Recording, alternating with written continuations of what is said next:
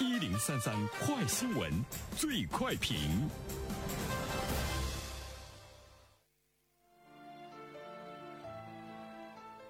焦点事件快速点评：五岁的孩子每天触网三个小时，母亲午休的时候被孩子刷走了二点八万元。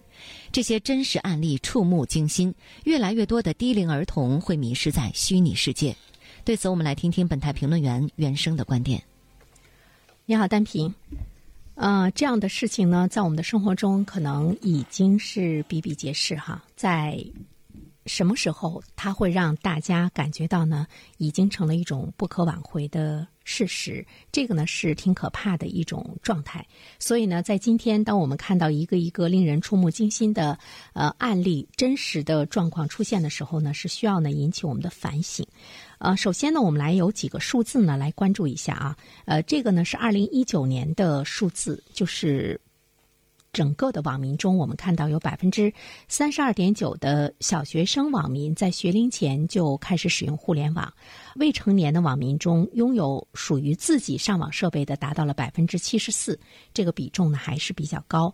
其中自己有上网手机的是百分之六十三点六。呃，反观一下我们自己，就是我们的孩子是不是有他自己的手机？是不是呢也可以这个上网？所以呢，我们会看到上网。拥有手机，这个已经成了我们生活中的一种常态，甚至于呢，它就像你生活中的空气和水一样，是不可缺少的。所以说我个人觉得，它真的是成了一种现实，就是我们现在人的真实的一个生活的样态。我们是这样的。那么孩子呢，必然是这样的，因为他已经形成了一个社会的环境。这个社会的环境呢，也包括我们家庭环境的这个真实的情况。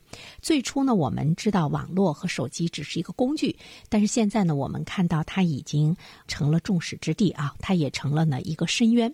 之所以成为一个深渊呢，就是有很多的网络诈骗呢，不法分子啊，开始呢瞄准到在网络中缺乏辨别能力的低龄人群。所以说，我们会经常的会看到一些小孩子什么都不懂，但他喜欢玩游戏，那么他从父母的卡中刷走了多少多少钱这样的事情，你会经常看到新闻呢有报道哈。那么怎么样来改变呢？这个？这个现实，首先呢，我觉得我们真的是要面对的这个状态，就是说，你把现在在人们的生活习惯中已经成为习惯和日常的一种状态，完全的改变。其实呢是不可能的，就是它是不可逆的，因为我们必须是要生活在网络时代，或者是说你必须要跟网络时代拥抱，因为你生活中的很多的方面，包括孩子他的生活中的很多方面，已经跟网络呢是紧密的相关。你让他从此之后不去接触网络，或者是作为我们父母来说，为了孩子的健康，我们也远离网络，远离手机。这种建议其实呢是不现实的，它只能是一种倡议，一种理想的状态，因为它是一个大势所趋，它就是现代科技发展到今天，把人们的生活状态习惯就是给改变了。甚至有的时候我在想，未来人的长相、骨骼的结构跟我们今天可能都不会相同，可能回去了会感觉到哎。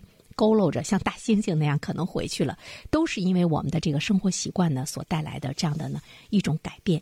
呃，所以第二点呢，我们想说的是，只能是减少这种减少呢。当然，父母呢要有基本的常识和了解，我们怎么样呢树立正确的榜样，培养良好的生活习惯。这个呢，对父母的这个自律，还有呢这个呃自我的约束，我提出来了非常苛刻的一种要求。我说它是苛刻的一种要求，它就是苛刻的要求，因为我们几乎在现实生活中很少人能够做到哈。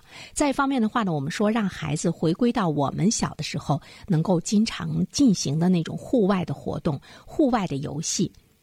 但是我们今天的居住的环境、居住的条件，好像又不是呢非常的这个具备。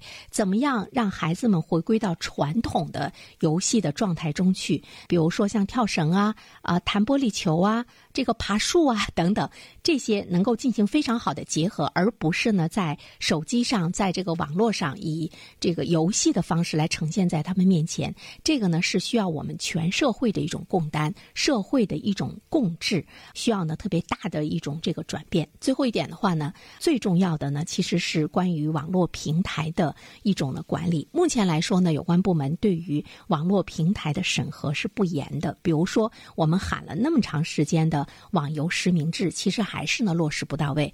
比如说，有那么多的平台说，呃，他们有各种各样的规定是不允许未成年人去玩游戏的。但是现实生活中，你可以跟我说出哪个平台那么严格、那么自律，他不去让这个未成年人玩游戏吗？没有，因为他们是商人，商人一定呢是以盈利为目的的。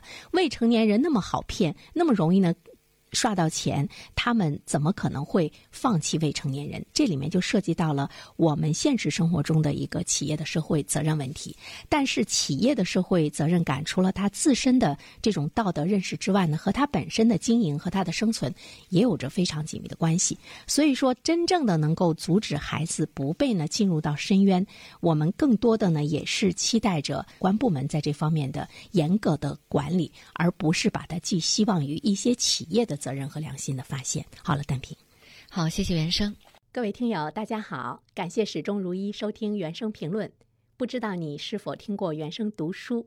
最近呢，上线了一本书《终身成长》，非常期待着你可以听到它。《终身成长》这本书很有名气啊，它坐镇亚马逊心理类畅销榜已经有十年的时间。这本书呢，是向我们讲述。思维模式会对我们的行为方式产生深远的影响，可以决定我们成为什么样的人。它颠覆了传统成功学的观念。您可以搜索“原生解读终身成长”，就可以听到喽。谢谢你。